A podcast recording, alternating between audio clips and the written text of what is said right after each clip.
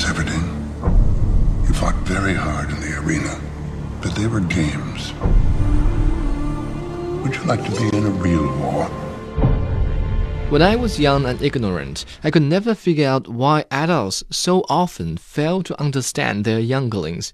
I mean, they've all had their youthful years and must surely be able to recall how their own adolescent minds once worked. But the truth is, as years pass, I find myself losing the ability to process teenage fun.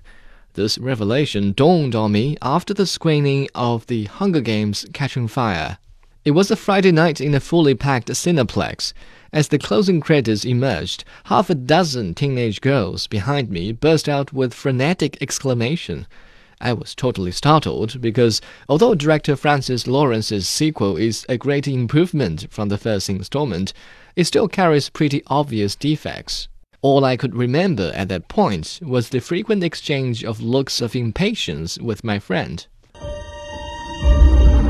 Since the last games, something's different. You can see it. What can you see?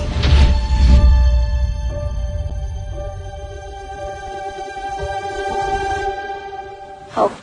The story in Catching Fire is pretty predictable even for those who haven't read the original work by Susan Collins. Of course, the lead characters will eventually end up in the arena of another Hunger Games after some twists and turns. But it is exactly those twists and turns in the new piece that my friends and I found difficult to digest. This is the 75th year of the Hunger Games. Tributes are to be reaped from the existing pool of victors. The movie begins with the winners at home coping with the love triangle. Then, all of a sudden, they are sent on a tour around the 12 districts. In the place of a preparation for the audience to warm up to the plot, we have the president paying Everdeen a visit and dropping some menacing words to confuse things up even further. Then, during the tour, the audience is finally allowed to catch a glimpse on the Capitol's totalitarian reign and the signs of resistance, a backgrounder which could totally have been laid in the first installment. We have to go before they kill us. They will kill us. People want to fight. I'm staying here.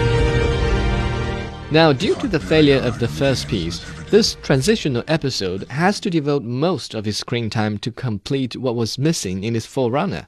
Consequently, the actual Hunger Game lasts too briefly before the movie comes to an abrupt end.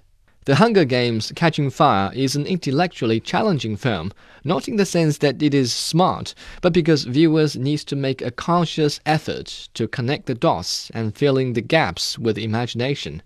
Any thoughtful adults in their right minds would be annoyed by that process, but the teenagers probably love it because they haven't developed the habit of examining their own thoughts, and the costumes are cool enough as a distraction. Despite Jennifer Lawrence's improved acting skills, The Hunger Games Catching Fire deserves a 3 out of 10.